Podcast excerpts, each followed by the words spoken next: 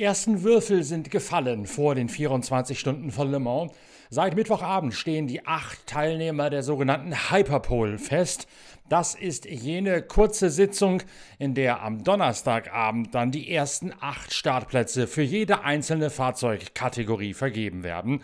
Also für die kumulierte Wertung aus Hypercars und LMDH ebenso wie für die LMP2 und für die GT Amateurwertung. Erwartungsgemäß sind die großen Favoriten von Toyota und von Ferrari problemlos eingezogen in diese Hyperpole, während ein Werks-Porsche und der private Jota-Porsche sogar den Einzug unter die ersten acht verpasst haben. Kamui Kobayashi holt sich im Toyota GR010 Hybrid gleich zu Beginn der Qualifikationssitzung für die Hyperpole die Bestzeit und bleibt dann lange Zeit auf Platz 1 stehen. Dann nach 10 Minuten kollidieren die LMP2-Fahrer Mathieu Vaxivier und Philippe Albuquerque in der Ford-Schikane, sodass 11 Minuten lang mit der roten Fahne die Sitzung unterbrochen werden muss. Vaxivier bekommt die Schuld an diesem Unfall zugesprochen. Philippe Albuquerque ist ziemlich über die Rampe mit dem, was er gemacht hat. Nach diesen gut zehn Minuten knallt wenig später Malte Jakobsen, der Teamkollege von Pitwalk-Exklusivkolumnist Simon Pagenaud bei Cool Racing, in einem weiteren Oreca LMP2 in die Barrieren in der Indianapolis-Kurve. Es gibt wiederum eine längere Unterbrechung mit der roten Fahne, nämlich knapp acht Minuten. Und danach geht es dann Schlag auf Schlag.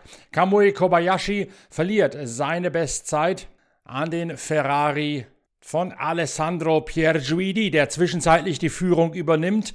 Antonio Fuoco versucht zu diesem Zeitpunkt überhaupt noch eine schnelle Runde hinzubringen. Der zweite der neuen Ferrari 499p ist nämlich eine halbe Stunde vor Schluss der Sitzung noch nicht einmal qualifiziert für die Hyperpole. Doch gleich in seinem ersten Anlauf entthront Antonio Fuoco sowohl Teamkollege Pierre Guidi als auch Kamui Kobayashi. Antonio Fuoco beendet die Qualifikation für die Hyperpole in 3.25.421 auf der ersten Position unterbietet danach seine. Antonio Fuoco lässt gleich im ersten Anlauf eine 3.25.421 jucken, die ihn auf Platz 1 nach vorne katapultiert.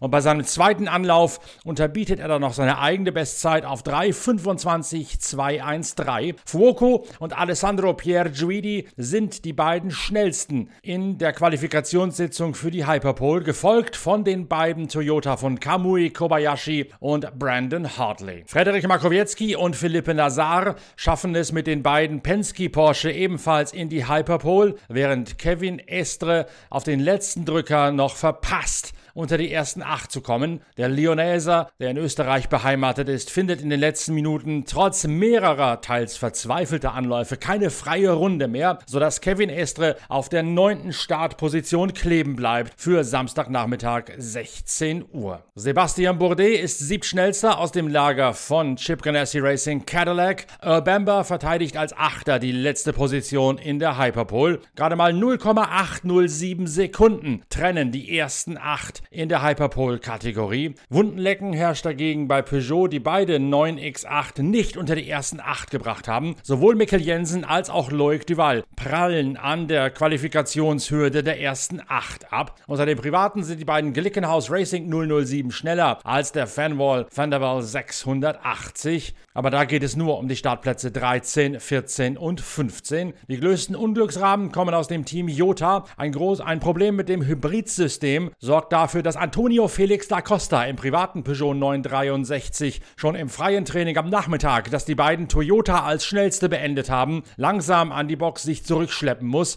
und dann auch weite Teile der Hyperpole-Qualifikation verpasst, weil das Team auf Fehlersuche und auf Schadensbegrenzung ist. Erst ganz kurz vor Schluss kann der einzige private Porsche im Feld überhaupt noch rausgeschickt werden. Da allerdings reicht es wegen der Restfahrzeit schon nicht mehr zu einer fliegenden Runde, sodass auch der Jota Porsche sich hinten anstellen muss. In dem Falle ganz, ganz hinten ans Feld der 16 Erstliga-Autos aus Hypercars und LMDH. Ferrari also dominiert, Grund genug, schnell reinzuschalten, live in die Toyota-Box zur Analyse mit TGR-Teamchef Rob Leupen.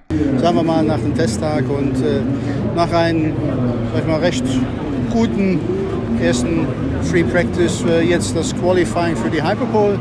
Äh, eigentlich wie erwartet, wir sehen, äh, sag ich mal, die zwei Ferraris vorne äh, und wir kurz dahinter. wir sind zuversichtlich, dass, oder wir sind damit, nicht zuversichtlich, sondern wir sind damit jetzt in der Hyperpole. Da hat man, haben wir aber auch sehr hart für kämpfen müssen.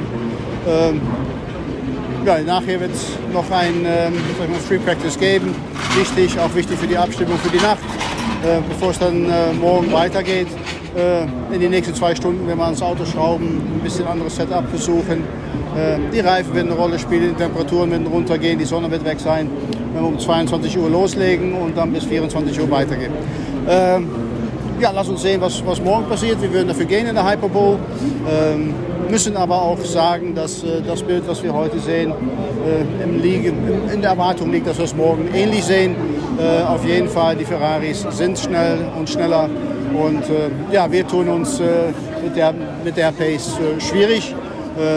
also Strategieoptionen werden wir auspacken müssen und schauen, wo es, wo es dann am Samstag wirklich hingehen wird.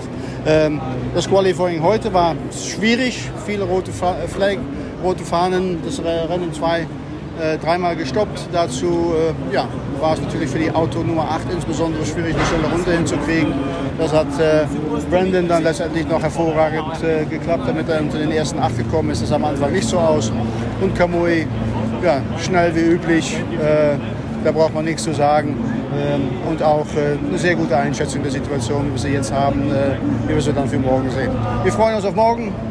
Will be a tough one aber wir haben Lust drauf. Leupen hat's gesagt, abends gab es dann noch eine Nachtsitzung, die beendet Laurenz Fantor im Porsche Penske Motorsportboliden als erster. Seine Zeit 3.28.878 ist um 0,347 Sekunden schneller als jene von James Calado im Ferrari. Calado seinerseits hat lange Zeit dieser zwei Stunden langen Session auf Platz 1 gebracht, nachdem er die Bestzeit von Alessandro Pierguidi unterbrochen hatte. Dane Cameron, bislang bei Porsche intern ziemlich hart kritisiert, weil er pacemäßig abfällt im Vergleich Vergleich zu allen anderen Werksfahrern, sorgt mit seiner Zeit dafür, dass zwei Porsche unter den ersten drei sind. Earl Bamber ist Vierter für die Mannschaft von Chip Ganassi Racing Cadillac und Kamui Kobayashi komplettiert die ersten fünf vor Jack Aitken im Action Express Cadillac, nachdem bei diesem Team Alexander Sims etwa gegen Halbzeit der nächtlichen Sitzung einen Unfall gebaut hat und danach mit Karosserieflurschaden und nur noch einem funktionierenden linken vorderen Scheinwerfer an die Box gehumpelt gekommen ist. Niklas Nielsen wird siebter im Ferrari, Antonio Felix da Costa auf Platz 8 für das Herzteam Jota, wo man gerade mal 27 Runden hingekriegt hat, nachdem man jetzt endgültig den Schaden verifizieren konnte und reparieren konnte am Hybridsystem. Weiter geht's dann am Donnerstag